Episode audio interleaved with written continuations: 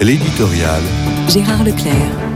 Que s'est-il réellement passé à Sciences Po Paris Est-il exact qu'une dame prénommée Valérie, professeure de, de danse, s'est trouvée contrainte de démissionner parce qu'on lui refusait d'employer simplement les termes homme et femme pour les remplacer par les termes anglo-saxons leader et follower La direction de l'établissement s'en défend et prétend que cette professeure de danse employait des termes blessants à l'égard de certains étudiants qui s'en sont plaints, ce que conteste formellement l'intéressé, soutenu par un certain nombre de ces étudiants. Le moins qu'on puisse dire est que cet épisode est malheureusement typique de l'époque, où l'on a souvent le sentiment que le monde marche sur la tête. À l'heure de la cancel culture, il ne faut plus s'étonner de rien en prenant conscience qu'un véritable totalitarisme intellectuel s'est imposé, que depuis que la théorie du gender a conquis une partie de l'intelligentsia, vous n'avez même plus la possibilité d'exprimer une opinion contraire en certains lieux. Ainsi, dans la croix d'hier, Céline Masson, psychanalyste, et Caroline Eliachev, pédopsychiatre, font part de l'interdit qui leur est imposé pour exprimer leurs réserves sur le phénomène de l'enfant transgenre, avec les modalités d'emprise dues à la surexposition des écrans. Même ce qu'on appelait autrefois la disputatio, c'est-à-dire la discussion ordonnée dans un cadre universitaire, se trouve empêchée à coup de menaces sur les intervenants. Laissera-t-on longtemps un tel scandale se développer?